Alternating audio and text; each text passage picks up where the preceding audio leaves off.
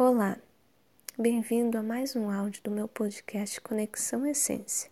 Hoje é dia 1 de junho de 2020, segunda-feira. Dia 6, sábado, é meu aniversário. E eu tive a ideia de fazer podcasts diários aqui, até o dia do meu aniversário, para compartilhar reflexões sobre a minha vida. Algo que eu costumo fazer todos os anos. Refletir sobre o que deu certo e o que não deu o que eu preciso melhorar, mas dessa vez eu decidi compartilhar com vocês as minhas reflexões. Então, de hoje até sábado, você vai ouvir áudios diários aqui. Vamos começar? 2020 está sendo um ano bem atípico na vida de muitas pessoas. Acredito que na maioria da população mundial. Essa pandemia afetou a vida de todo mundo de alguma forma. Foi impossível ficar indiferente a ela. Foi impossível ficar indiferente a tudo isso. Somado a isso, em abril desse ano eu perdi um grande amigo. A gente nunca se viu pessoalmente. Nós éramos amigos de internet há mais de 10 anos. Ele era um senhor muito querido. Não vou entrar mais detalhes sobre quem ele é, mas ele foi uma pessoa muito importante para mim, um amigo respeitoso, um amigo fiel, um amigo querido. Ele sempre me incentivava a ser uma pessoa melhor e ir atrás dos meus sonhos. E algo era bem engraçado que acontecia. Às vezes a gente ficava um tempo sem se falar, mas se eu estivesse triste, se eu estivesse para baixo, se eu estivesse chorando, parecia que ele sentia pois ele imediatamente me mandava uma mensagem perguntando como é que eu estava. E por mais que eu dissesse que eu estava bem, ele perguntava de novo: Você está bem mesmo? Ele sentia quando eu não estava bem. Foi uma amizade maravilhosa. Até que um dia, mexendo no meu Facebook, totalmente sem querer, que é algo que eu não costumo fazer, eu vi depoimentos, mensagens no perfil dele, falando sobre a morte dele. Poucos dias antes, ele tinha me mandado aquelas mensagens com imagens, com frases no WhatsApp. Era uma mensagem de bom dia. E como a gente ficava alguns dias sem se falar, o que era normal, eu não estranhei o sumiço dele. Mas dessa vez era ele indo morar com os anjos. Isso me afetou muito, me deixou muito triste.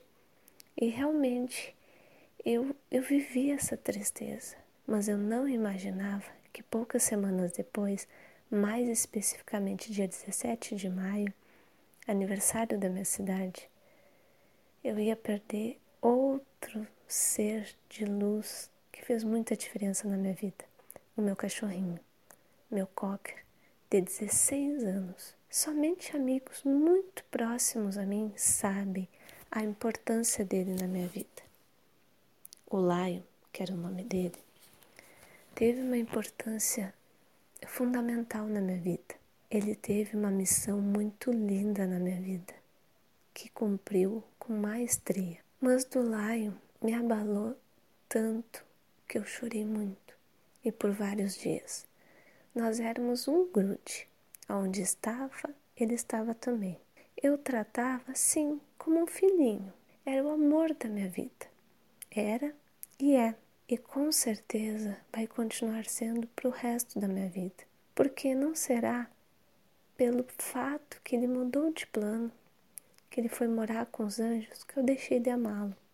Não deixei de amá-lo e nunca vou deixar. Mas a morte dele me abalou demais. E eu vivi esse momento. E é sobre isso que eu venho refletir hoje. De a gente viver cada momento, cada fase da vida da gente. Por muito tempo na minha vida, eu fugia de tudo que me fazia ficar triste. Se eu estava chateada com alguma coisa, eu procurava não chegar perto, não me envolver. Se eu tivesse algum problema com alguma pessoa, eu ignorava a pessoa, eu procurava não falar mais com ela. Enfim, eu fugia de tudo que me fazia mal, mas parece que a minha vida ficava tão estranha. Parece que ficava tudo trancado. Parece que dentro de mim doía. Eu me sentia pesada, esgotada. Foi só quando eu aprendi a viver cada fase da minha vida que eu comecei a me sentir mais leve. Hoje, eu não fujo mais do que me faz mal. Pelo contrário, se eu tenho algum desentendimento com algum amigo, eu procuro refletir e deixar acalmar os ânimos primeiro. E depois de pensar muito, eu entro em contato com essa pessoa e peço perdão, converso, procuro esclarecer as coisas. Se eu estou chateada com algum, com algum fato, com algum acontecimento, com algum problema, eu procuro formas de resolver. Mas não, eu não tento resolver como um passe de mágica meus problemas, mas eu encaro, eu vivo. Foi a mesma coisa que eu fiz com a morte do meu amigo e com a morte do meu cãozinho. Eu estava triste, então eu vivi essa tristeza, principalmente quando o Lion foi, que era um ser que a gente passava grudado o dia inteiro.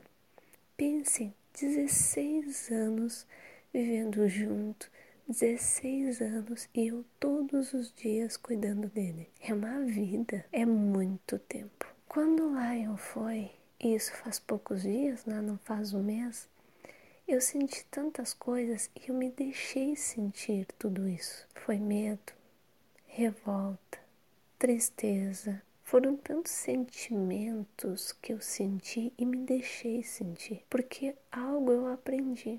Cada fase que a gente passa, cada momento desse é um aprendizado.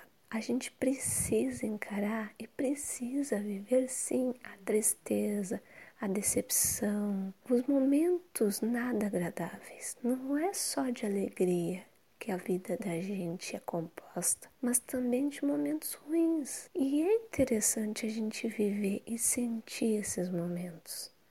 Claro, a gente tem que tomar cuidado para que esses momentos não fiquem eternos. Mas se a gente está triste, se a gente sente vontade de chorar, é importante sim viver isso. Na dor, normalmente a gente se fortalece. Na dor, normalmente a gente amadurece e cresce.